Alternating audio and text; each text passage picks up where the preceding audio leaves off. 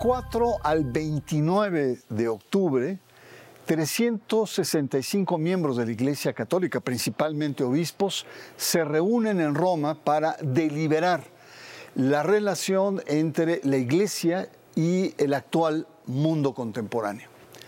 Ya emergen, ya se distinguen sectores conservadores que se oponen a la orientación del sínodo. Pero, ¿qué está en juego este sínodo sobre sinodalidad? ¿Qué pretende Francisco? El sínodo del Papa 2023 aquí en Sacro y Profano. En una misa solemne, el Papa dio inicio este miércoles 4 de octubre al llamado Sínodo sobre Sinodalidad. El Sínodo es una gran cumbre católica que delineará el futuro de la Iglesia Católica ante los grandes cambios culturales de las sociedades en casi todo el planeta. El Papa sostiene que la Iglesia requiere unidad, humildad y discernimiento para convertirse en un lugar de acogida para todos.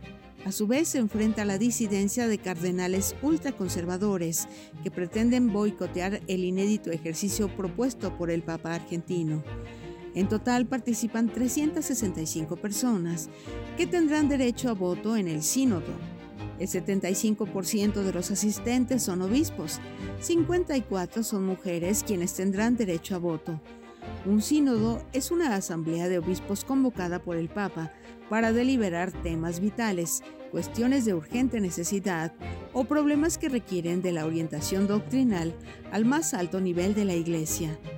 Del 4 al 29 de octubre de 2023 se realiza la primera parte del Sínodo de los Obispos en su sexta Asamblea General Ordinaria para tratar el tema por una iglesia sinodal, comunión, participación y misión. Pero este sínodo es diferente, no se centra en un solo tema, sino que explora la práctica de los católicos en el mundo, proceso que llaman caminar juntos. Este sínodo bien podría convertirse en la culminación del pontificado de Francisco. El sínodo abordará varios temas que solían ser tabú y podrían dar como resultado varias reformas eclesiales. Muy buenas noches, doy la bienvenida y hoy converso con Alberto Barranco Chavarría, embajador de México ante la Santa Sede. El tema indiscutiblemente que abordamos es el sínodo que acaba de inaugurar el Papa Francisco y qué mejor con el embajador quien tiene pues una perspectiva eh, envidiable para poder observar los movimientos y qué mejor que los comparta con nosotros. Ha comenzado de manera intensa este sínodo. Sobre todo lo que ha llamado la atención es el acoso de ciertos cardenales con la punta de lanza de un gran movimiento conservador que sin duda buscan descarrilar este ejercicio de Asamblea Eclesiástica. Señor embajador, muchas gracias por eh, eh, permitirnos conversar con usted desde Roma. Eh, una primera cuestión es, ¿qué es un sínodo y cuáles son las particularidades de este signo, de este sínodo 2023? Bueno, primero, gracias a usted, maestro, por esta invitación. un saludo al público de Canal 11 que nos está viendo en este momento. Bueno, ¿qué es el sínodo? Es, eh, en primer lugar, es una instancia de la iglesia para buscar un camino, no un camino nuevo, sino un reandar en el camino es decir, una senda que, vaya abriendo brecha hacia una determinada consecución. Y esta consecución en este caso serían las reformas que ha emprendido el Papa Francisco y que sería en este caso la culminación, pero de cara a, toda la iglesia. ¿Cuál es la, la, importancia de este sínodo? Bueno, que por primera vez ya no estamos hablando del sínodo de los obispos, como han sido los anteriores. Estamos hablando del sínodo de la iglesia, en la que participan ahora no solamente obispos, sino también laicos y desde luego un número importante de religiosas y religiosos. Esto le da una pauta importante. Mujeres, hay una participación muy importante de mujeres. Otra característica de este sínodo es que no se trata de presentar ponencias y después discutirlas. Ahora se hace a través de mesas redondas. Son una cantidad, 34 mesas redondas, las que están debatiendo ya en este momento cuáles son los temas fundamentales del sínodo. Ahora, se dice que este sínodo es la culminación del, pontificado de Francisco. Yo diría que es parte de la ruta. A final de cuentas, eh, el sínodo nos va a abrir un escenario para toda la iglesia, pero no solamente para el Papa Francisco, para el legado del Papa Francisco, sino finalmente se está jugando el futuro de la iglesia de cara a las perspectivas que se tienen en este momento de caída de, la de católicos en América Latina, crecimiento en África, eh, algún crecimiento menor en Asia y un decaimiento, digamos, en Europa. ¿Qué, ¿Qué, hace la Iglesia frente a esta realidad?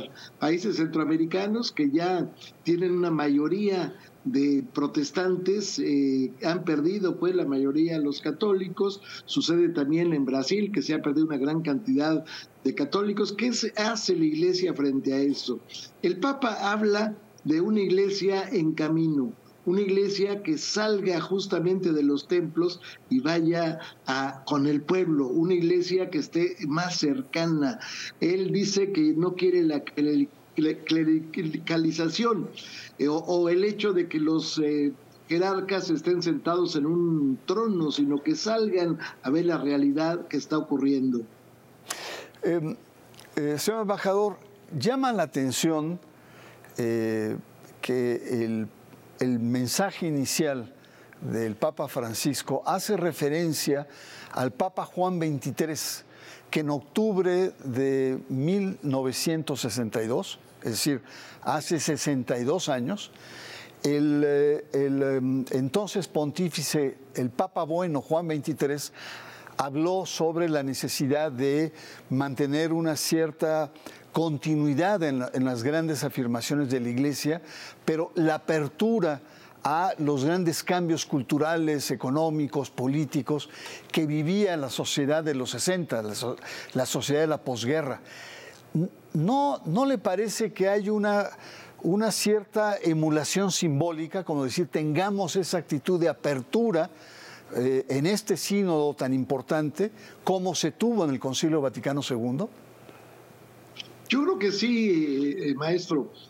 Evidentemente, el, el, Papa lo que busca es recoger la herencia de San Juan Pablo II, elevado ya a los altares, un hombre que tuvo la visión de transformar la iglesia que se había anquilosado y que necesariamente tuvo una serie de, de rechazos, una serie de eh, personas que no aceptaban, por ejemplo, que la misa fuera en lenguaje vernáculo, yo fui acólito 10 años en una iglesia de la Ciudad de México y bueno, yo era el único que respondía a la iglesia en latín. Cuando estaba la misa, yo era el único que le respondía al Padre porque la gente no entendía de qué estábamos hablando. Vino este cambio, vinieron otros cambios que quizás más trascendentes, como el hecho de que el, sacerdote estuviera de cara al pueblo y no de espaldas a él. Y todo este escenario fue en alguna forma objetado, se hablaba de que el Papa había sido demasiado revolucionario. Yo creo que esa es la referencia que hace Francisco. Dice, bueno, en este caso hay un papa que cambió y cambió para bien la iglesia vamos a, vamos a tratar de tomar ese modelo, ese, esa imagen, para que se vea que esta iglesia, a través del pontificado del primer latinoamericano, está también tratando de cambiar, pero sin perder la, la estructura, sin perder la forma, sin perder el fondo, como lo haría el Papa Juan XXIII. Yo creo que esa es la parte fundamental, que la iglesia se renueva, la iglesia busca una nueva alternativa para poder entronizarse con la población, pero sin perder su esencia. Ese es el mensaje, desde mi punto de vista, que tiene el Papa Francisco. Muy bien, eh, señor embajador, pues eh, antes de ir a una pausa, a mí lo que me llama la atención es eh, el hecho de que se requiere una nueva síntesis pastoral teológica entre la relación del mundo actual y la Iglesia Católica que parece estar rebasada. Y no es simplemente una observación sociológica. Veamos, América Latina, la Iglesia Católica eh, está a penitas eh, arriba del 50%, en pocos años se ha derrumbado. También estamos hablando del ascenso de nuevos movimientos religiosos, sobre todo pentecostales. Y Europa, ¿qué se diga? En Europa hay una enorme, tremenda indiferencia, no solamente por lo religioso, sino por el apego a la institución. África ha avanzado, sí, pero eh, eh, digamos sus referentes tienen menos impacto en la vida del Occidente. Y Asia, por lo que he leído eh, en los diagnósticos, pues a pesar de que ha avanzado, pero está inmersa, es una minoría muy, muy, muy marcada frente a ese universo de grandes religiones que significa eh, el mundo asiático. Vamos a una pausa, nuestro tema, el sínodo del Papa 2023, y usted está en sacro y profano.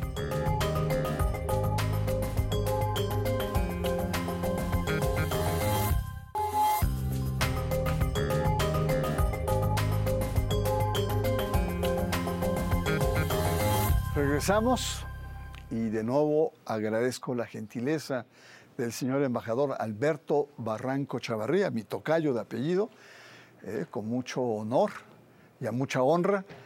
Eh, estamos conversando en torno al Sínodo del Papa 2023 y se han hecho visibles ya eh, algunos cardenales y obispos rijosos que han firmado cartas, cuestionamientos y sobre todo hay una carta de preguntas bajo el formato de dubia o dudas en latín, que responde a, una vieja tradición en donde las autoridades responden, en este caso el Papa, con un sí o un no. Eh, y entre ellos están cardenales como Walter Brandmüller de Alemania, Raymond Leo Burke de Estados Unidos, muy conservadores. ¿Qué me dice usted de Juan Sandoval Íñiguez? La verdad, en México ha tenido una tarea eh, muy cercana a la ultraderecha católica. Robert Sara, un exfuncionario del Vaticano de Guinea, y Joseph Sen Sen Kyun de Hong Kong. Y con preguntas muy provocadoras, muy, muy duras. Eh, señor embajador, ¿cómo califica este trance y estos documentos que han surgido por parte de, los, de algunos cardenales conservadores? Aquí hay un asunto muy interesante porque las preguntas las dirigieron directamente a la Comisión Pontificia para la Doctrina de la Fe. Estas preguntas, el, el propio dicasterio decidió de decirle al Papa que si podían hacerse públicas las respuestas. El Papa dijo que sí. Creo que fue una jugada estratégica porque a final de cuentas estas respuestas que da el Papa a preguntas específicas, como tú dices muy correctamente, provocadoras, eh, tienen que ver finalmente, tienen que ver finalmente con una situación a través de la cual se está, digamos, como decimos en México, se está tirando línea Finalmente son los temas torales que se van a tratar a nivel, vamos a decir, de cuestiones eh, profundas de la Iglesia. Y bueno, pues el Papa está tirando línea con esta respuesta que le da a los cardenales. Él dice, ¿ustedes reconocen al Papa? Sí, como autoridad. Ustedes dicen que el Papa no puede en su momento tomar decisiones con colegiadas.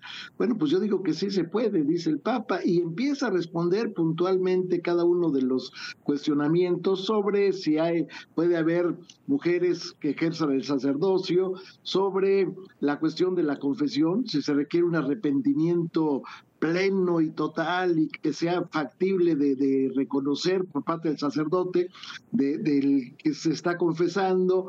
Habla también sobre la cuestión importantísima de las uniones entre los homosexuales, concretamente o las personas del mismo sexo que tienen la posibilidad de vivir juntos.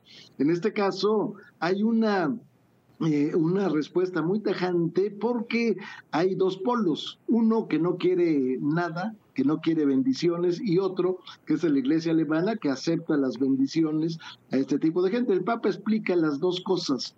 Dice que es una bendición, que representa una bendición, que no es lo mismo que un matrimonio. reitera, el matrimonio es entre un hombre y una mujer y los fines son la procreación, así lo dice la Biblia, así lo dice la doctrina universal de la Iglesia desde los tiempos de Jesucristo. Muy bien, y está también el otro tema del carnal eh, eh, em, Gerard Müller, que estuvo, trabajó mucho tiempo en la doctrina de la fe y que es una especie como de guardián de la ortodoxia, de la tradición, eh, y él afirmó que teme que este sínodo sea una toma del poder hostil por parte de los sectores progresistas. Em, señor embajador, hasta dónde estos sectores conservadores, que no solamente son este grupo de cardenales, sino están muchos otros atrás, incluso sectores norteamericanos de, la ultraderecha, incluso evangélica, ¿qué tanto peso tienen en los debates que actualmente la Iglesia está llevando a cabo en este sínodo? Que es muy poco realmente el peso que tienen, pero aquí tendríamos que hablar de dos polos. Por un lado, los ultraconservadores, ultraderechistas, que tratan de manejarse como los... Eh, digamos, los tenedores, los eh, que cuidan totalmente, los defensores, los paladines del dogma. Y por otro lado, también tenemos una iglesia que se está, eh, digamos, cada vez más radicalizando hacia posiciones que antes eran totalmente fuera, estaban totalmente fuera de la vida de la iglesia. Estoy hablando de la iglesia alemana de pronto dicen, vamos a hacer un camino sinodal, vamos a convocar a los fieles, las parroquias, después a los obispados, de los obispados nos vamos a las conferencias episcopales, de la conferencia episcopal a la conferencia continental, el caso de América el CELAM, y de ahí nos vamos a Roma. Bueno, en todo este camino, pues los, los alemanes dijeron, nosotros sí tenemos eh, posiciones que en su momento podrían no agradar. Por ejemplo, ellos sí tienen bendiciones a parejas de homosexuales sin ser selectivos, eh, vamos, como una norma que da el obispo y que permite que se hagan, en, y otro tipo de, de, cuestiones también que se debaten, que normalmente han, estado eh, como reglas inviolables de parte de la Iglesia. Bueno, en estos dos polos, lo que busca este sínodo es encontrar un camino que permita reconciliar a unos y a otros. Se ve muy difícil, sobre todo hacia la ultraderecha, hacia los ultraconservadores, porque bueno, pues se han tomado en cuenta posiciones muy radicales desde Estados Unidos, desde pues, los cinco cardenales que se mencionan, pero que en alguna forma el Papa los ha venido neutralizando y en este caso eh, la, la, mayor forma de haberlo neutralizado fue responderles y hacerle público la respuesta, una respuesta que habla de la humildad del Papa para finalmente enfrentar este reto que le estaban lanzando y decirles, aquí está lo que para mí es la verdad.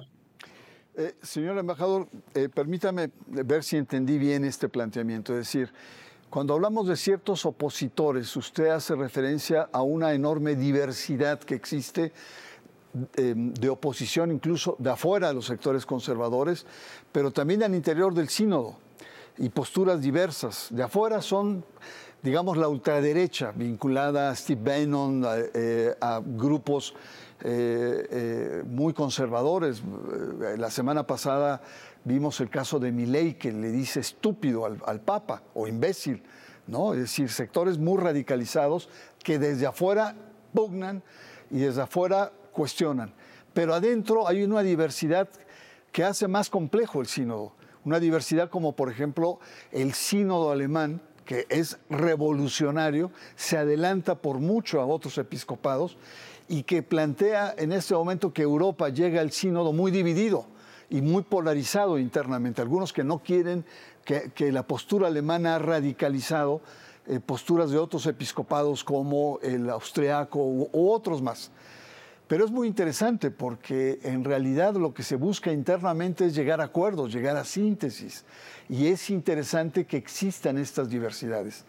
Ahora bien, eh, eh, la cuestión es, ¿usted cree que habrá esta eh, capacidad de síntesis, es decir, esta capacidad de llegar a fórmulas, llegar a, planteamientos, a hipótesis, digamos, que le permita a la Iglesia, a pesar de esta diversidad interna y externa que tiene, poder impulsar lo que Francisco llama esta iglesia de salida, esta iglesia no clerical, esta iglesia solidaria con el nuevo mundo moderno, por así decirlo? Bueno, yo creo que el Santo Padre está consciente de que no es una tarea fácil. Tan, tan, lo, tan lo prevé que realmente el sínodo, este, este periodo de octubre, que termina el 29 de octubre, no es el definitivo. Habrá otra jornada el año que entra, justamente también en octubre. Él está, y, y él está hablando también de que este es el, inicio de un camino que podría ser largo, podría ser a mediano plazo, pero finalmente ese es un camino que hay que recorrer y recorrer. Yo creo que por ahí va el asunto. Ahora, el Santo Padre ha tratado de diversificar el poder de la Iglesia, por eso ha habido tantos cardenales que en su momento representan incluso a países minoritarios en el, tenor católico, como podría ser Corea del Norte o Corea del Sur, como podría ser el, países que ha visitado recientemente el Papa y que no necesariamente tienen una población importante de católicos. Eso en alguna forma permite eh, darle otros ecos a la iglesia, darle otras voces que estén transmitiendo. En, en ocasiones también él ha tratado de conseguir, de buscar personas afines a su, a su, a su ideología, a su forma de pensar, bueno, no ideología, a su forma de pensar, a su forma de interpretar o de, o de discernir lo que es la doctrina de la Iglesia Católica. Y en este caso se le critica que hay demasiados argentinos, se le critica que hay gente que en su momento podría haber alcanzado el cardenalato y no lo ha alcanzado. Pero creo que el Papa tiene sus cálculos muy, muy precisos para saber por dónde está caminando. Como buen jesuita, señor embajador, como buen jesuita, sabe, que sabe manejar los hilos del poder. Eh, vamos a una pausa. Yo le recuerdo a nuestro auditorio que estamos conversando en torno a el sínodo del Papa, esta primera parte, 2023, falta el 2024. Vamos a una pausa, usted está en sacro y profano.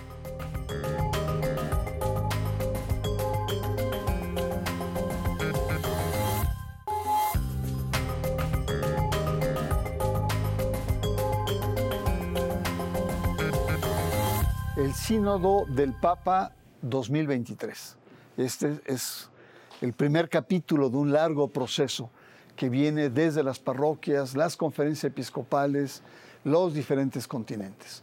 El Papa dijo recientemente eh, lo siguiente, estoy consciente de eh, que hablar de un sínodo sobre sinodalidad puede parecer un tanto ininteligible autorreferencial, demasiado técnico, demasiado religioso, muy poco interesante para el público en general.